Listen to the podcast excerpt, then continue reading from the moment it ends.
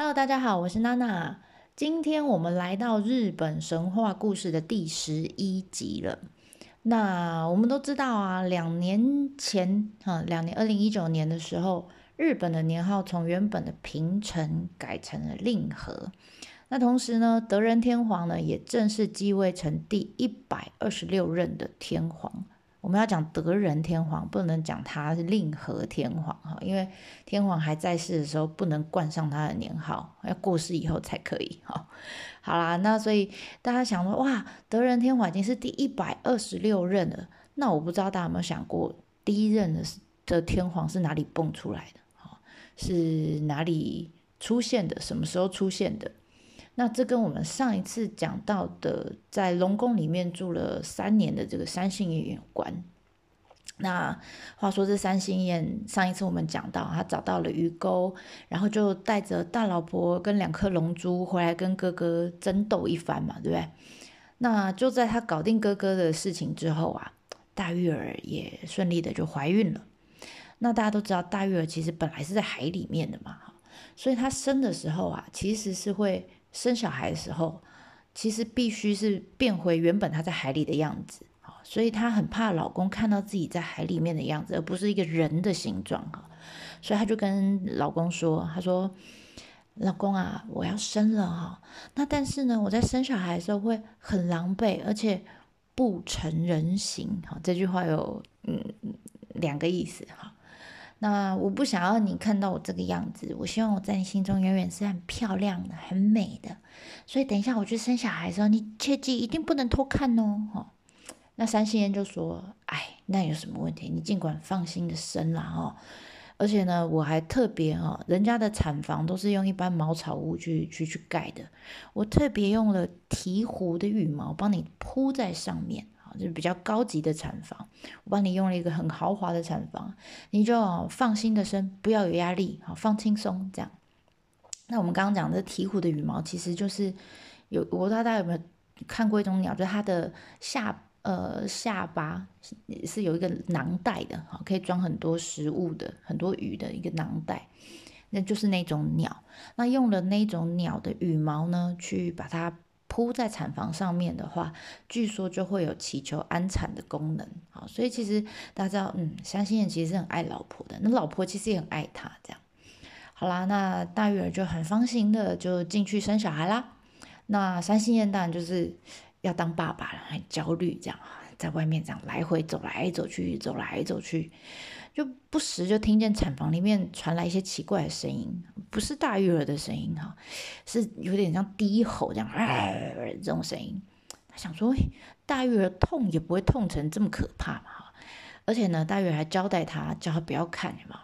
那男人就是这样，你叫他别看，他越想看，对不对？哈，尤其是听到这种这种奇怪的声音，所以他更想看。他想说，没关系吧，看一下下就好。看一眼就好，到底发生什么事了？这样，就他就从门缝往里头一看呢，结果他看到的不是大鱼儿，他看到的是一头大白鲨在里面。哇塞！那看到这一幕的三星燕整个都吓傻了哈。老婆都已经生完，抱着小孩子出来的时候，他还是这样，脸一阵青一阵白的坐在旁边呆滞着哈。这时候大玉儿就知道她老公偷看了啊。那虽然她还是很爱这个老公跟小孩啊，但是她觉得实在是太丢脸了，让老公看到这一幕，看到自己变大白鲨的样子，所以她就忍痛哈，就抛夫弃子啊，她就回到了这个海底龙宫去了。那他们生下来这个小孩呢，其实名字一样又臭又长哈，而且连他在怎么样的这个产产房生的哈，都还要把那个产房写到名字里面去。总之，我们就叫它小草哈。你如果想要看它原名，请看文字版哈。我们那个下面有连接，大家可以点进去看。总之就是叫他小孩就叫小草。那大月回到龙宫之后，他就很放心不下，很放不下心了哈。就呃觉得小草没有人照顾哈，尤其这个她老公一个大男人，怎么照顾小孩啊？好，所以呢，她就。派了自己的妹妹，啊，自己妹妹呢叫玉一姬，一样名字里面有玉这个字，那所以呢，我们就叫她小玉儿吧。大玉儿就派派了小玉儿这个回到陆地上，说：“你去帮我照顾我的孩子吧。”啊，那小玉儿当然就很乖的就去啦。然后呢，就照顾这个呃小草长大啊，而且呢，照顾来照顾去，照顾到后来就日久生情，他居然跟这个 孩子哈，就跟这个小草结婚了。小草就是跟自己的阿姨结婚呐。那这还蛮妙的，而且呢，结了婚还生了四个小孩啊。那当然啦，这个四个小孩，其中的老二跟老三，他们各自要去有自己想要去的地方去发展。那只剩下老大跟老幺留下来一起担任 CEO，继续经营这个日本国土哈。那其中的这个老幺，就最小的那个小孩，就是神武天皇啊。神武天皇这个人呢，就是。第一任的天皇，而且他很不简单，他的血统有天孙哈，就是天神的协议，然后有三姓燕地神的协议哈，还有这个大玉儿就海神的血统，这样集了天地海哈各个领域的协同于一身，所以让他来当第一任的天皇，应该是非常够格的吧。好啦，那这个神武天皇呢就任之后啊，他就在他出生的地方，就是。现在日本的宫崎县，原本呢跟他哥哥就住的好好的，那结果呢，在他四十五岁的某一天呢，突然不知道为什么，好像被雷打到一样，他就召集了这个文武百官，还有自己哥哥一起来开一个会，哈，那他们决定做什么决定呢？决定要去寻找世界的中心，来作为日本国建国的中心地。很奇怪哦，那时候其实没有 Google Map，他怎他怎么知道说宫崎县不是在日本的中心？那很奇怪哈。Anyway，神话里面就是这样写的。那里面写的这个中心之地呢，其实呃，他们那个时候是写叫中州，好中间的中，美洲呃，这个非洲的洲，或者是叫江原。那这个地方以现在的地图来说呢，就是奈良啊，就是奈良这个地方。所以他们要从宫崎县一路要到目的地，就是奈良这样子，从西边往东边走的这个途径。那当然途中不会只有走路啊，那时候没有桥嘛，好，所以必须要用海路，就是加用船，加上陆路用走的，好用骑马这样子的路径一路往东。那当然过程当中会遇到很多的呃这个阻碍啊，所以他们就打了一堆的仗，死了一堆的人，而且连哥哥都在战争中因为受伤就过世了。那最后神武天皇一共花六年到七年的时间才搞定，才终于到了这个奈良。那这就是我们，因为这故事其实很长哈，大部分都在打仗，所以我们就不特别细讲。那 anyway 这一段就是我们常常听到的神武东征的这个桥段。那这一段剧情当中比较被常常被提到的哈，其实是一只很巨大的有三只脚的乌鸦，我们叫八尺乌。那指这个字其实是一个长度的单位。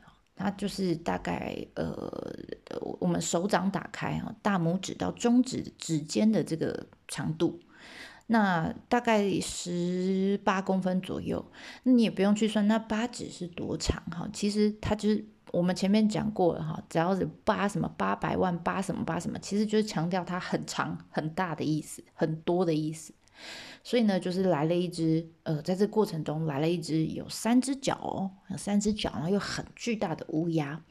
那某一次呢，在神武天皇他们在征战的过程中，在熊野啊，就是今天的和歌山县这个地方，在山里面迷路了，找不到方向。那你知道，这时候在天上这些神啊，当然就看他们后代在下面打拼啊，仿佛就在看剧一样哈。然后觉得奇怪，他这样迷路哈。根本就拖戏啊，跨北瑞哈，所以他们就派了这只八只乌鸦来，呃，三只脚的乌鸦来帮他们指引道路，然后一路带着他们到目的地奈良去，就是江原。好啦，所以后来呢，这个八只鸟就被视为是神的使者。那所以你在今天你说去熊野那边的神社，你常常看到他们会出现在那边的一些欧米亚给上面，譬如说毛巾上啦，或者是他们的布条上，都会有三只脚的乌鸦出现。而且你现在在日本的国家足球队的队徽上面也有他们，啊，你也会看到这他们会画一只乌鸦，然后有三只脚，啊，有三只脚，还蛮可爱的，大家可以去看看。那故事大概说到这边哈，其实我觉得还有一些有趣的事情跟大家分享。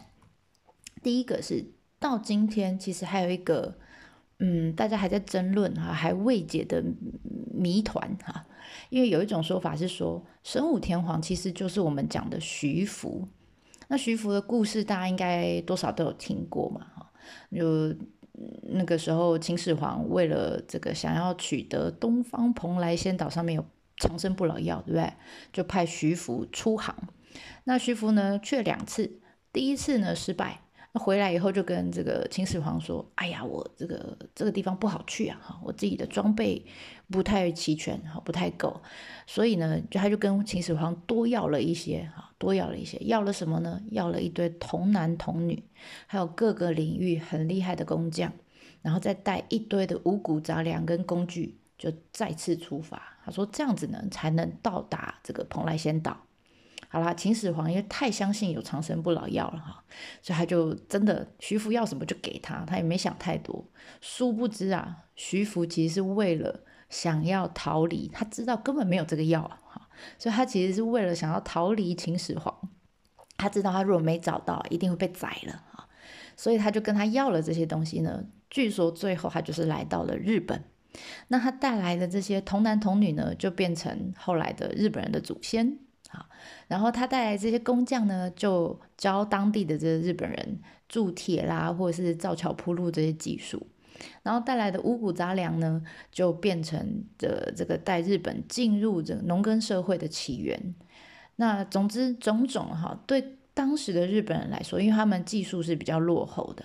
所以徐福这一群人啊，我对他们来说，哇，什么都会哈，说什么有什么哈，都变得出来，所以就把他们尊为像神明一样的存在，非常尊敬他们。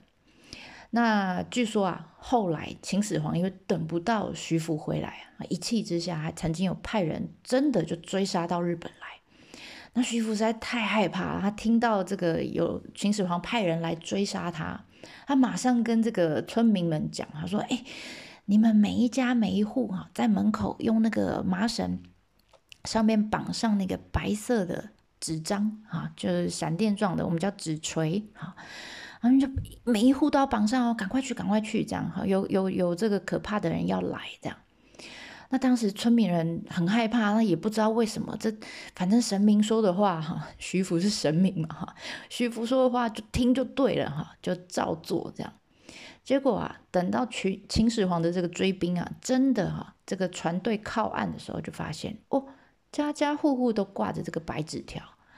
那你知道，白色对台呃中国人来说，其实就是办丧事的时候才会出现的嘛。所以他们以为啊，徐福已经掰了，哈，已经嗝屁了。所以他们就看远远看到，想也没上岸啊，就就撤回秦国去了，就禀报秦始皇说啊，徐福已经嗝屁了，这样哈。那。另外一边，在日本人这边看到的，他们看到这一幕，想说：哇，哦，原来这些麻绳绑上这个闪电状的这个白色纸锤，就就可以把不好的东西赶走啊！所以到现在，日本的各个的神社，或者是过年的时候，家家户户你还会看到他们会挂这种白色的纸锤，他们就是用来驱邪、驱邪用的东西。这还蛮有趣的哈，那听起来还蛮有一回事的，对不对？徐福其实搞不好就是神武天皇哈。那但是其实现在还真的有不少学者在研究这个问题。那赞成的人呢？哈，赞成的这一派，其实他们主要是根据这个以前他们史书上面留下来查到的徐福登陆的地点。跟神武天皇他们东征用船跟走路，陆陆续续有不同登陆的地方，他们去做一个比对，他们觉得哎还蛮像的。那另外还有一个就是呃神武天皇的年代哈，那个年代他们去看以前的这些他们使用的工具啊，或者是农耕的技术等等，的确哈在那个年代有一个非常跳跃式的进步。那这样子的进步一定是呃有外国人啊，他们叫渡来人。把技术带进来，才有可能这么快的进步。要不然只靠日本人自己这样慢慢磨、慢慢磨，哈，不可能进步这么快。那这是赞成派的意见。那反对派的意见呢？他们就说不对啊，你去查史史记资料，哈，就是神武天皇他们呃，他的年代大概是西元前六百六十年。那徐福出航呢，大概是西元前两百二十年。两个人差了四百多年呐，哦，所以怎么可以说他不可能是同一个人啊？那嗯，当然了，我们从这一次的这个故事里面，你可以大概知道，其实这一集慢慢哈，你会发现从跟第一集比起来，其实天皇这个角色一定已经慢慢把这个神哈慢慢转变成人了，啊，就这个刚好是过季的一个一个桥段的故一个故事。而且，哈，在神武天皇之后有八代的天皇，其实他们在史料记载上面非常的少，几乎没有，哦，所以他们叫欠史八代。这八代天皇好像根本不存在一样，所以有人就说，会不会是谁哈刻意把神武天皇其实往前挪了四百年，然后把就等于是把徐福跟神武天皇错开，错开，不要让你联想在一起，有没有这种可能呢？不知道。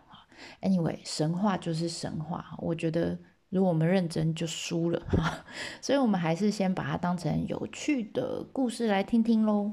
那考证的部分，我们就让专业的学者来哈。那另外一个呢是黄记，我想要讲的是黄记。黄记是什么呢？就是日本呢他们在记年号，有我们刚刚一开头讲的令和，对不对？日本的年号有这样的记法。令和元年、令和二年、令和三年，那还有一样跟我们一样用西元啊，西元二零二一年这样。那黄纪呢是他们另外一种呃表示年份的方式。那黄纪的元年呢，其实就是神武天皇继位的那一年，也就是我们刚刚讲的西元前六百六十年。当然这个数字也是有争议哈，也是有争议，不过他们就是这样定的。那用这样子的年份来表示的方式，其实现在已经不常看到了。可是，在昭和时期的时候，尤其是二次世界大战前那一段时间，常常他们会在政府的一些正式文件、签约的文件啦，或是一些法律的文件上面看到。那还有一个大家最熟的，嗯，也最有感觉的，应该就是大家应该有听过零式战战斗机，嗯，零战，对不对？那那个零是什么哈？其实呢，当初日本海军用这个零式战斗机的时候，采用的那一年就是西元一九四零年，加上六百六，刚好就是黄纪的。我们刚刚讲黄纪的两千六百年，二六零零年，所以后面两个数字是零零啊，所以他们就等于是用这个零零来命名这个战斗机，所以叫零战呃零式战斗机。OK，这个就哎，原来如此，好，蛮有感觉的吧？好啦，那最后呢，我们从第一集阿爹、阿天跟阿吉，然后讲到了现在，总共呢讲了十一集。慢慢哈，在这个这一集之后，神武天王之后呢，就慢慢比较进入比较真的历史的环节里面了，所以我们就不再继续讲下去了。我们会在这一这个系列，我们会在这一集作为结束。那之后，我们就再讲讲其他日本有趣的故事喽。那下集见啦，马达呢？